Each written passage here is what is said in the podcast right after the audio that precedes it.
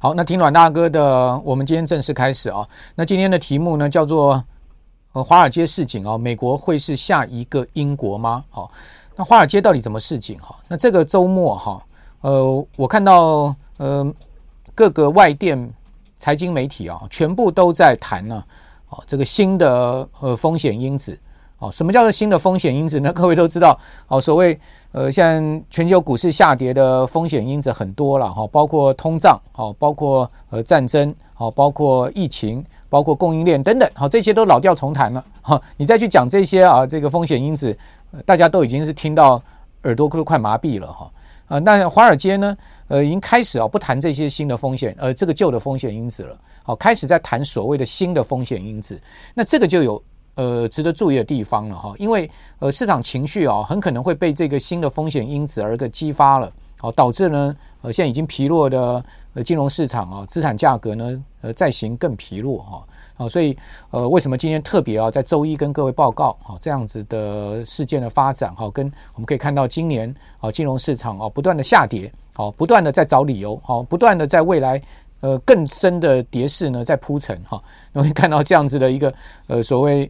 螺旋的一个呃下跌现象哈，到现在并没有改变了哈。包括今天台股，各位可以看到，加权指数已经跌到一万三千三百点整哈，今天刚刚好收在这个指数位置，好，又跌了百点之多了。好，那金管会在上周五哈，这个试出了所谓两项改变交易制度的呃净空的做法哈，或者说限空的做法，好，也没有能止住这个股市的下跌哈。可见呢，这个市场啊呃是非常疲弱的哈。那今天。呃，以台股来讲，哈，早盘开低之后呢，曾经一度拉到平盘之上，但是呢，这个平盘守不住啊，随即又往下掉，哈。那中场呢，啊，跌到了今天呢，盘中相对的低点，哈，做收，哦，可见呢，盘中我们可以看到，确实有资金，哦，不管这个资金是来自于何方啊，哦，非常有可能当然是政府的资金，哈，呃，试图去点火。好，试图去稳住这个盘势，或者说试图呢让这个反盘势呢出现反弹，但是呢都无功而返。那主要原因在哪里？主要原因呢，我个人觉得就是卖压非常的重。好，如果卖压不是这么重的话，哈，今天应该能啊这个拉过平盘之后呢持续走高，好，收出了一个上涨的行情，但是没能这样子。好，今天反倒是一个收低的行情，就显示啊这个市场的风险未除嘛。哦，那呃一拉上去就有大量的这个筹码抛出来嘛，好，这个筹码丢出来，好，使得这个盘势又掉下去了哈。好，那我们回到就是说整个呃华尔街现在所酝酿的一个新的这个气氛是什么呢？好，就是在上周末啊，哦，这个媒体都在谈了所谓的两大新的风险因子成型。好，那哪哪两大新的风险因子呢？我跟各位报告，第一个呢叫做固定收益波动性啊，啊，它的上升可能进一步扰乱金融市场。啊，固定收益这个工具过过去大家都知道哈，哦，它是保本保息，我们一般讲说就是债券了哈。它的保本保息应该是非常安全的工具，但没有想到今天今天呢，今年呢，这个安全的工具啊，反而变得非常不安全。哦，那它的一个呃持续的下跌，哦，已经使得呢非常多的大型的这个呃投资机构啊，哦深陷其中而出现了庞大的亏损，包括。我们都知道嘛，好，今年台湾的寿险机构，好，在债券上面的损失是非常大。虽然说呢，这个是呃呃，等于说呃未实现损失了，好，但是呢，如果你说呃你要呃及时去评价的话，我们一般叫做 mark to market，啊，你要去呃每一季度要去评价，哦，那你就会发现它事实上它会出现未实现损失是非常庞大的。好，我想不单单只有台湾的寿险机构，哦，这个全世界。呃，很多大型的投资法人哦，他们都是在买寿买债券哈，而且是买了就放哈，buy and hold 这样的一个情况哦，是收这个固定利息的哈。但没有想到呢，每一年收这几个 percent 的利息啊，反倒今年一赔啊，赔掉了超过百分之二十哦。那这种呃损失呢，呃，导致了这个波动性的上升哦。哦，那华尔街最新在谈说呢，如果说国债殖利率再再次的大幅上升哦。哦，导致失控的情况非常有可能进一步扰乱整个全世界的金融市场哦。那这是第一个他们所提出的新的风险因子。第二个呢，他们讲说啊，哦，这个管理资产管理公司，哦，对冲基金啊，还有一些这个呃使用杠杆的一些投资机构，哦，他们这些法人呢，哦，在这一波的全球股债市的下跌之中呢，很可能面临追缴保证金跟强制平仓的风险。好，换言之呢，这个直指的就是什么流动性的风险。好，也就是说呢，债市会呃出现进一步扰动金融市场的风险的同时呢，好，现在金融市场也同时出现了这个流动性的风险。那这个就是呃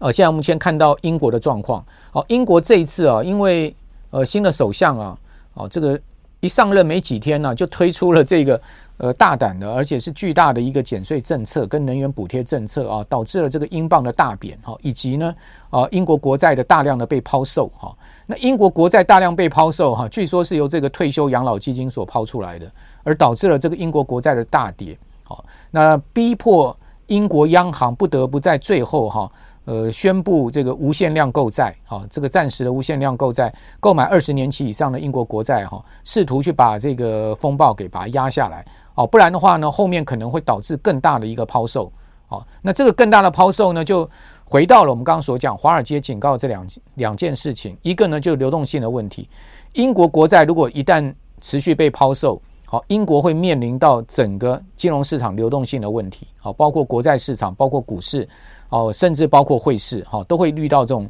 呃所谓大量资金啊，在一时之间急忙撤出，而没有人接手的这种流动性的问题。我们都知道，金融市场啊，不管股市、债市了哈，任何金融商品，它其实不怕跌，它就怕说呢，价格在往下跌的过程中呢，呃，想卖的人呢是夺名夺门而出啊，但是呢，完全没有买盘，这种完全没有买盘承接的这个市场交易机制失灵的状况，我们一般讲说流动性危机。好，这个流动性危机一旦发生了，哦，在金融市场来讲是一个最大的一个风险。好，呃，金融市场不怕跌，就怕没有人接盘。好，这个讲白话就是这样子。那英国差一点哈，在上周面临到这样状况，哦，直到呢这个英国央行宣布哈，这个无限量的进场购债，哦，所以暂时把这个风暴给止住。但事情还没完哦，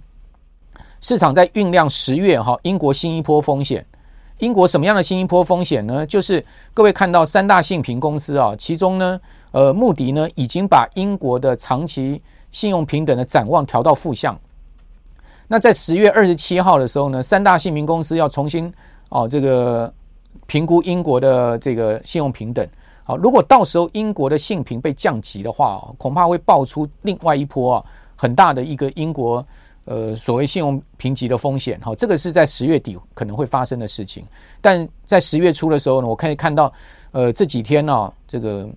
财经媒体已经在酝酿这件事情，已经在警告这个事情了。哦，警告英国在十月底有可能信用评级会被调降，这个事情，这个风险可能会在十月底出现。所以英国还没完呢，好，英国后面的还有戏呢，好，那这个是呃，华尔街最新警告，就是说，联准会你注意，好，如果你一旦这个让整个金融市场的情势失控的话，美国非常有可能会是下一个英国。好，而这个提出这个警讯的不是一般人哦，而是大投行美银他所讲出来的。呃，无独有偶的，我们可以看到哈，呃，所谓美国会是下一个英国这样的说法哈，也被联准会的等于说二把手哈，就是二当家了哈。呃，就联准会的副副主席布兰纳德啊，也同时有这样的看法哦。我不知道这个是呃联准会跟投行之间的一个默契，哦，还是说呢，呃，这个市场真的往这个方向在推进啊？而联准会也意识到这个风险正在成型，这个风暴正在成型啊。布兰纳德啊，在上周啊，他公开讲话的时候，他讲什么？他说联准会哈，现在正陷入所谓的过度升息跟升息不足的风险之中。这个用一句成语来形容啊，好像父子骑驴啊，对不对？哦，就有这样的一个状况啊，也就是说，我一方面可能。我现在意意识到了，我如果升息啊过度的话，好，非常有可能会造成呃所谓整个流动性的问题，整个金融市场持续崩溃的问题。但是如果说我这边试软了，啊，我宣布可能我要放缓升息，或者是说呢，我透露出来这个由鸽转鹰的味道呢，会不会导致通货膨胀更行的这个呃往上升而掉不下来？哦，导致了这个通膨失控，哦，这个持续的失控，通膨事实上已经失控了啦，而是说这个通膨持续失控。这个火根本灭不下来的一个状况，所以联准会它现在已经完全父子骑驴了，哦，也就是说呢，它陷入到两难情境了，英文叫做 dilemma 了，哦，就我已经没有办法，现在可以去辨认说呢，我升息不足跟过度升息啊，这两个我到底要取其轻重了，这已经没有所谓轻重问题，而是呢，联准会现在非常有可能陷在这两个所谓左右为难的一个风险之中，哦，这个是布兰纳德强调的哦。哦，这个布兰纳德他是联准会的副主席，是呃拜尔派到联准会里面的督军啊。哦，他要知道布兰纳德本来是跟这个呃鲍尔啊在竞争联准会主席的，最后还是鲍尔出现了，但是呃拜登呢、啊、让布兰纳德当了个副主席，也就是说呢，我用布兰纳德来牵制鲍拜登，大概是这样的一个意思吧，哈。呃，这个用布莱纳德来牵制鲍尔，大概是这样的一个意思吧。好，就拜登放在联准会里面的督军呢，啊，我认为布兰纳德的这个位置大概是这样子哈。也就是说，布兰纳德其实是呃美国总统拜登非常喜欢的人呢。哦，应该是这样讲。好，好，那呃，既然布兰纳德有这样的重要地位，好，他讲出这句话哈，这其实呢就直接的直指了鲍鲍尔哈，就鲍威尔，就联准会主席的这个呃所谓的软肋。大家要知道。美国之所以今天会陷入如此严重之通膨啊，是谁造成的？就是鲍威尔造成的。哦，因为鲍威尔在去年的时候一直讲说通货膨胀是暂时的。另外呢，在旁边帮他敲边鼓的那个人是谁啊？就马上可能要被 fire 掉的美国财政部长叶伦呢？哦，现在市场也传言了说，叶伦可能在美国呃十一月期中改选之后，内阁改组啊，他要离职了。啊，结果叶伦呢？啊，这个。反将一军，啊，先透过彭博社，通过这些媒体放话说呢，他已经跟白宫表达了说他想继续干下去的意愿。嘿，这个在政治上就高招了。他听说他可能要被 fire 掉了，那赶快我为了保位置，透过媒体来放话。好，这个我们都在呃政治圈上看常看到嘛，台湾也是常有这样的状况嘛，是不是？好，有这个透过媒体放话这样的味道。那各位都知道说呢，去年中一直到去年底，一直坚持通货膨胀是暂时的。哦，这个通膨没什么大不了啦，哈、哦，不用升息，不用紧张了，哦，就是叶伦跟鲍威尔两个人在创双双簧嘛，哦，导致了今年的这个通货膨胀一路上升而到不可收拾嘛，所以你真的要就责，哦，责任最大的是谁？当然是主席啊，联准会主席鲍威尔啊，当然另外一个就是财政部长叶伦，而且财政部长叶伦之前还干过联准会主席了，对不对？哦，哦，那个呃，鲍威尔还是接任这个叶伦的人呢，是不是？所以说你就知道说这两个人他势势必难推难难辞其咎。那这个呃布兰纳德讲这个话呢，不就直指叶呃这个鲍威尔就是他老板的这个软肋了吗？那他公开讲这个话是代表什么意思？代表说呢，我们现在联准会哈，我们这十九个理事会里面的成员，联准会有十八个这个理事，然后包括主席，总共十九个这个呃 FOMC 的成员。他说我们这十九个最重要的成员、啊。也就是说，票委了哈，有投票权的了哈。呃，我们要特别去注意，现在啊，联准会现在陷入到一个很困难的情境。一方面是升息不足，一方面可能是过度升息。他强调啊，他后面又就强调一件事情了。他这样说，如果是够过度升息的话，哎，将会制造出金融市场的风险。你想想看，联准会多久没有来谈金融市场的风险了？联准会这些高官过去一阵子一直在告诉你什么？告诉你。股市跌就跌嘛，呃呃，我根本不在乎啊！我现在最主要的这个工作就是要把通膨压下来啊！我甚至呃，联准会的前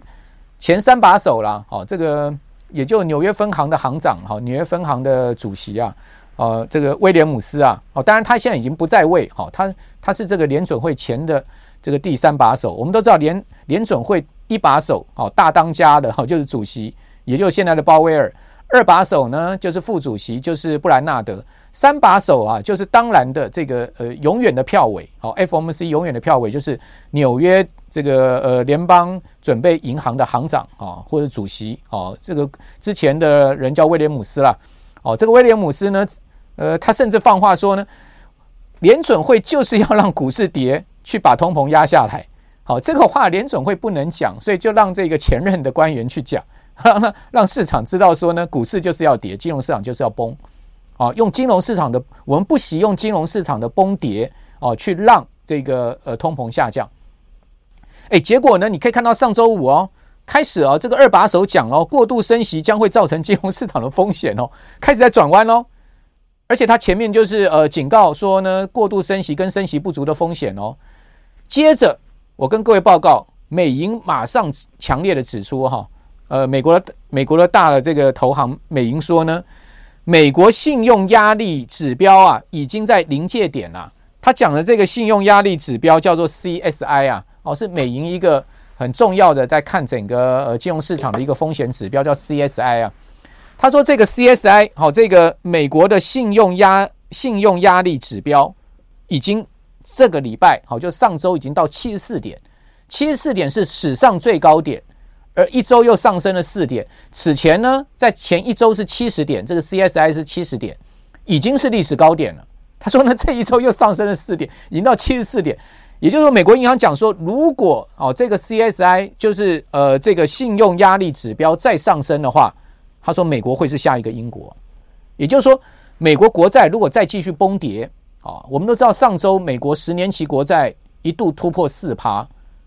这个四趴是不得了的一个数字。我们常之前呃在讲，今年初在讲美国十年期国债突破三趴都已经是不得了，都已经讲说所谓的地狱大门打开了。哦，全世界的这个重要的资产价格要重新定锚，因为全世界所有的重要资产都是以美国十年期国债殖利率去做锚定的。哦，如果呢这个殖利率持续上升的话，所有资产价值的一个评估重新要要要要改变。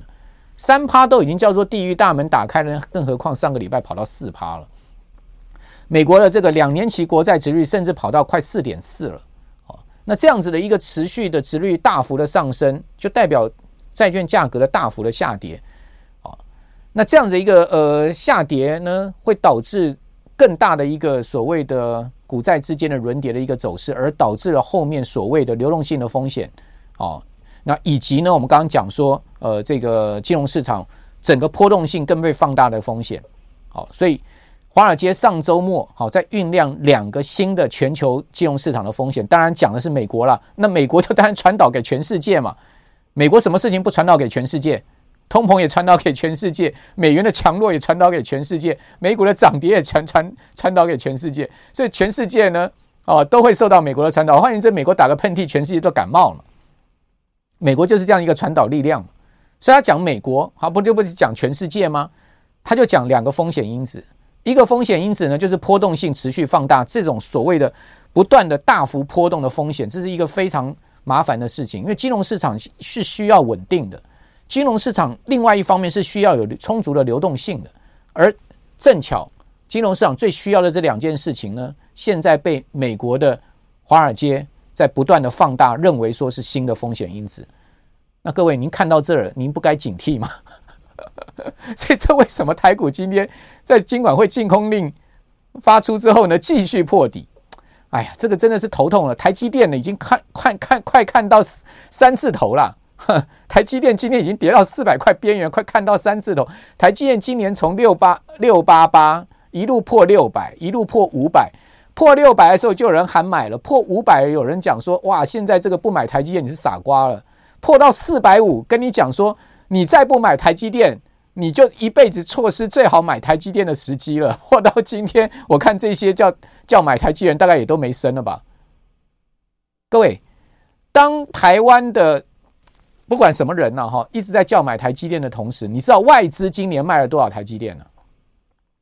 抱歉了，外资今天不含今天的卖超啊，我还没看到哈。外资到上周五啊，总共已经卖了九十万张台积电，但这九十万张台积电。它在台股套现至少四千八百亿到五千亿啊，五千亿外资在台股总共去年、今年呃集中交易场套现了一兆两千亿，其中啊哦快要一半就是台积电，好，然后呢台积电就这样一路崩跌下来，就一路这个呃一路大家叫买下来，一路叫买下来就是一路跳下来，这样的一个金融市场的下跌，我们不该警惕吗？最重要的一档股票，占台股市值权重最高的这一档股票，台积电现占台股市值多少？权重多少？台积电现在市值还有将近十一兆，对不对？它占了整个台股的权重大概是二十八趴，等于说台积电跌一块涨一块，大概影响加权指数大概八点多啊，八个八个点多啊。你说它重不重要？上周啊，上周五一天跌十二块，跌一天就准跌掉三千多亿市值了。哦那十二块呢，就等于说呢，台积电单一档股票上周五哦，就贡献了加权指数快一百点的跌点，哦，你就知道台积电有多重要。而今年外资在这档股票上面套现了五千亿，卖超九十万张，而台湾的投资人是一路接下来哦，一路接到这个手软。那你该不你该不该警惕呢？结果华尔街现在还在这此刻当时呢讲说美国会是下一个英国，说美国会是下一个英国，讲讲给谁听了？就讲给鲍威尔听的。然后布兰纳德副主席呢就在旁边已经开始在敲边鼓了。我看鲍威尔危机大了，我跟你讲哦，也就是说现在呢。联总会陷入到一个父子骑驴的情况，是谁骑上去这个驴呢？是谁搞成这个状况？就是耶伦跟鲍威尔。华尔街已经开始在这个呃呃抓凶手了，对不对？开始已经在抓凶，终究有人有人要负责的嘛。哦，搞出这一次的这个所谓的呃通膨危机啊，搞出了这一次的所谓金融市场崩崩跌的危机，到底是谁搞出来的？为什么你联准会没有在去年就预防性的升息，把呃？联邦基金利率拉到这个呃所谓的通膨率之上，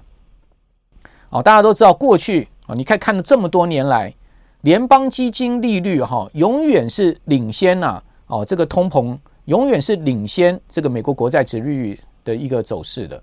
哦，这个很少落后所谓殖利率曲线。结果今年却是这么大幅的这个殖利率曲线的落后，那谁要负责呢？当然你是你主席鲍威尔要负责嘛，不然还是我布兰纳德要负责嘛。我布兰纳德也是今年才干上副主席的，不是吗？啊，所以这个就是一个所谓的，我认为啊，联总会在内部已经开始有一个政治斗争了，而这个政治斗争呢，将导致整个金融市场更大的一个问题哈。那整个美股九月哈是惨透了哈。惨透的一个情况之下呢，现在还酝酿新的这个风险因子。我看这个金融市场哦，第四季是不会平静了，所以这也是为什么我觉得呢，像今天呢、啊、一早啊，我就把上周五我个人买进的一些台股啊，就上周五我在呃周五的六点半到七点的这个自讲的时间里，我跟大家不是讲到一些呃我在上周五在盘中抢的一些股票吗？哦，我不是跟你讲说我看到一个短线反弹的机会吗？哦，看到一个短线止稳的机会吗？所以我去抢了一些股票。哎，对不起，我今天一开盘的前一个小时，我就把这些股票全部卖掉，哦，赚了一些走了。哦，为什么？就是因为我在上周末发现了整个现在目前美国呃所在酝酿出来，美国的财经媒体，好，包括这个华尔街所在酝酿出来一股不寻常的气氛。哦，因为第三季已经跌得够惨了，九月已经跌得够惨，Suppose 好，马上要期中选举了，Suppose 应该要反弹一下。哦，但是没有想到呢，在上周五，媒体呢不但不唱好股市，哦，不但不不去讲说股市有机会反弹，反而在告诉你新的风险因子，这个就不太对劲了。大家要知道，美国这些财经媒体，CNBC 啊这些财经媒体哦，哦，Bloomberg 啊这些财经媒体啊，霸龙啊这些财经媒体，他们其实很能左右这个金融市场的。他们往往一篇文章，他们往往的标题，他们往往的这个呃所谓论述的一个方向。他们就是有含义的，哦，他们都会告诉你，就是说呢，诶，现在市场要酝酿反弹了，哦，市场要短线要见底了，他们往往都会出这样的标题的。可是上周在九月惨跌的情况之下，他们反倒不这样写，他们反倒去跟你讲新的风险因子，反倒去跟你讲布兰纳德的演讲的内容，不然反倒去跟你讲美银讲说美国会是下一个呃英国这样子的内容，这就不太对劲。更何况上周末又爆出了。这个英国的超过一百六十年的私人银行瑞士信贷 （Credit Suisse） 可能要破产的消息，哇，这不得了！大家想看了哈，每一次金融危机是不是要倒下几家金融机构？那这一次的金融危机，第一张倒下的骨牌会是谁？就现在市场直指就是呃瑞士信贷啊。大家谈到瑞士，就想到哦，瑞士有很美丽的阿尔卑斯山啦，哈，这个很美丽的这个呃风景啦，哈，苏黎世啦，哈，哇，这个人间天堂，对不对？哦，全世界所得数一数二高的地方，哦，很幸福的国度，哦，中立国。大家想到瑞士法郎也是世界主要的货币，对不对？哦，你还想到什么？你还想到私人银行嘛，private bank 嘛，对不对？哦，这个瑞士有几千家私人银行嘛，就大大小小。那其中两家最知名的一家 UBS 就是瑞士银行嘛，另外一家呢就是 Credit Suisse，哦，就是瑞士信贷。这两家就是耳熟能详的瑞士鼎鼎大名的私人银行的代表。哦，在台湾都有办事处啊，哦，在台湾都有机构的哈。哦，那上周末啊，居然是呢这个财经媒体开始在放话说瑞士信贷要破产。哦，瑞士信贷哈，真的今年股价你去看它的股价，真的是跌到惨不忍睹啊！哦，我今天看一下瑞士信贷的股价已经跌到不到四块法郎，这个瑞士法郎不到四块瑞士法郎，它以前股价高的时候，大概都在八十块到一百块瑞士法郎，跌到剩下不到四块，跌破四块哦，在上周。哦，今年以来瑞士信贷的股价跌了百分之五十六的幅度。好，那瑞士信贷这几年来经营上面一连串的问题，先踩到了那个韩国人开的那个呃那个呃私 private fund 嘛，哈，一个一一个私募基金，好，那个私募基金不是呃叫什么啊什么 Archegos 对不对？哦，那个私募基金不是爆掉了吗？哦，这搞了瑞士信贷几百亿美金不见了嘛。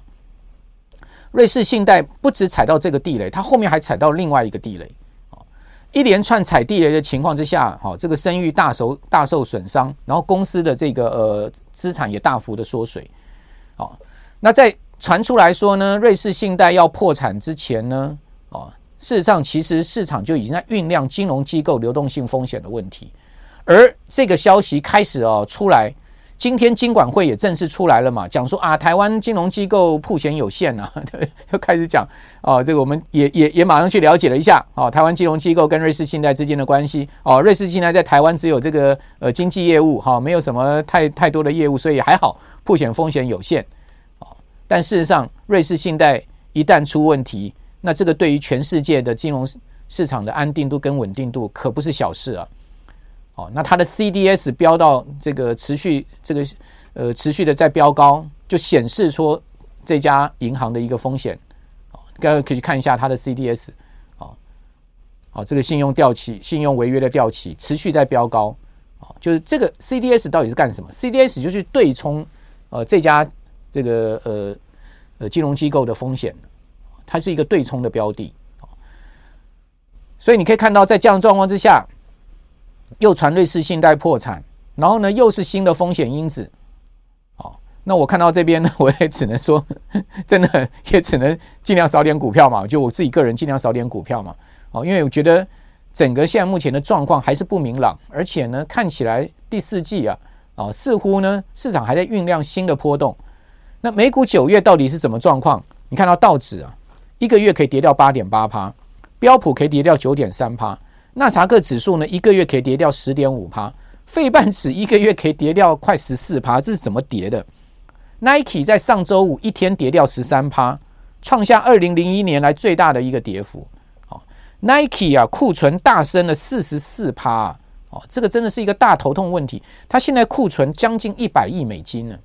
哦，Nike 这么重量级的道琼成分股的这个呃公司呢，股价一天可以跌掉十三趴。你就知道说，现在不是只有这个所谓金融市场新风险因子，其实企业的这个风险因子，就原来的所谓的风险因子也没有也没有这个消除。哦，美股九月，各位可以看到这张图，它就是这样一路这样跌下去，几乎没撑的。哦，第三季哦，道指跌了六点七趴，标普呢跌了五点三趴，纳萨克指数跌四点一趴，费半指跌了快十趴。哦美股从今年一到三季连三根季线都黑 K 棒，这很少见哦。这样子的一个呃所谓的凶猛的空头走势，使得啊标准普尔五百指数今年呐、啊、单一这个指数啊，它里面的这个成分股啊，总共市值已经减了十兆美金了，不得了的天文数字，三百兆三百多兆台币的市值飞了。哦，单是标普而已，这实在是太可怕的一个呃所谓市值的蒸发了哈。那这种所谓的金融市场的这个股债市的同步的市值的大蒸发，势必会影响到后面整个消费跟经济的动能。这个我之前就跟各位讲过，这都是连锁反应的，后面都会反映出来的。好，那 VIX 指标现在还在继续三十这个附近的高档。诶，你可以看到今年呐、啊，它其实来到了三十到三十五，它很快就下去。好，每一次都很快下去，但这一次不一样，这次在这个地方一直撑在这边。那如果说这个礼拜 VIX 指标再往上升，好，升破三十五到四十，那我们要小心这个礼拜，也就十月开始，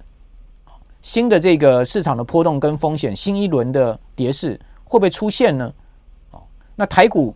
在一万三千三百点这个地方到底能不能守住呢？哦，这就变成是很大的一个问号。更何况，我跟各位报告，这个礼拜就算平安度过了。美国从下一周，就是十月的第二周开始，就是第三季财报密集发布的时间开始了。啊，一个月的时间，美国所有大公司全部要发布财报。那我请问各位，您觉得只有 Nike 有库存的问题吗？哦，你只有你觉您觉得只有美光宣布减掉三十 percent 的资本支出的问题吗？哦，美光上个上个周啊，上周也宣布这个呃最新的财报，结果呢，同时宣布了资本支出大减三十趴，什么味道？你觉得美国这些大公司只有这两家公司有问题吗？这两公这两家公司，我跟各位报告只是冰山之一角吧。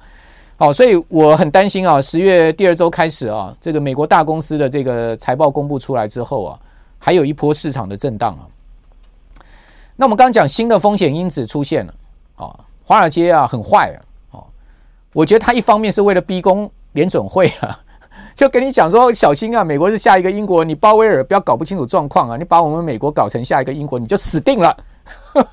我觉得华尔街很坏，好，他们现在在搞这个阴谋啊，哦，也就是说呢，你不要再升息了，你再升息下去，债市要崩盘，股市要再继续崩了，你鲍威尔看着办哦，你鲍威尔看着办，叶伦都已经要被要被请走了，你鲍尔看着办，哦，布兰纳德放话不是有这个意味吗？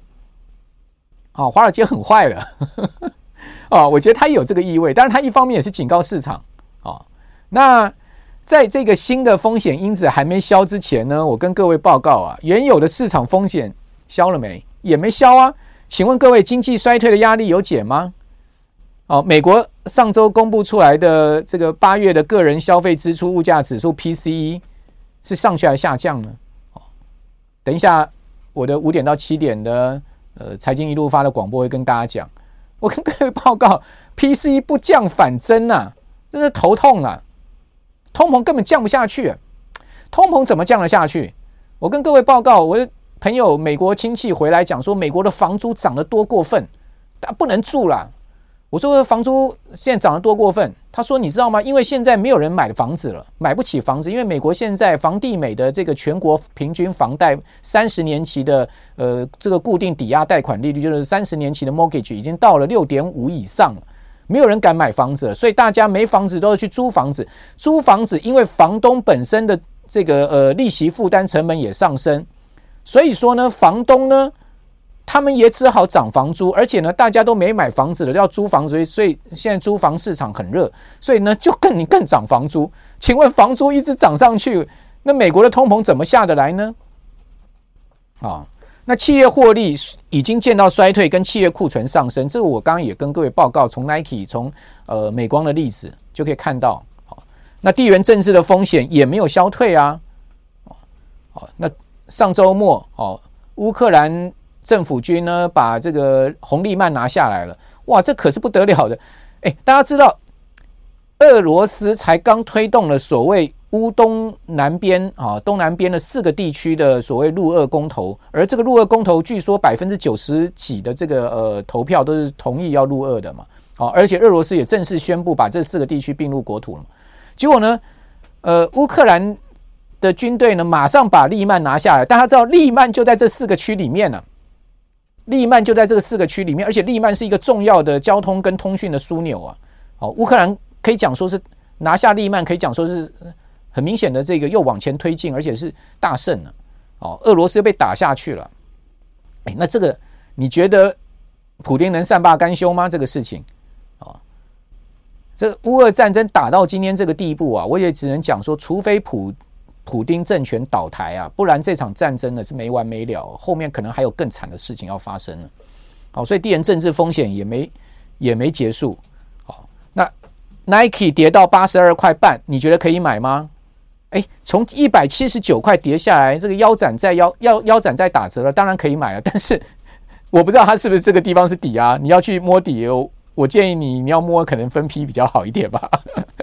那美光各位可以看到，宣布资本支出大减百分之三十的股价反而没什么跌，为什么？因为它从一百已经跌到剩下四十八了哦。但这个地方不见得是底啊。辉达呢也传出来说，苹果拒绝台积电涨价，我也要拒绝台积电涨价。大家都要拒绝台积电涨价，你看看台积电后面怎么办？啊，今年外资总共提款台积电超过五千亿，四千八百到五千亿，从六八八股价跌到今天已经不是四二二，今天台建又破底，哎，又跌五块钱嘛，好像四一七收嘛，真头痛啊哈！我要跟各位讲，今年的这个金融市场哦，就两个字头痛形容哦，所以既然这么头痛嘛，那当然 我也觉得我自己个人就股票少一点，提供给大家参考了。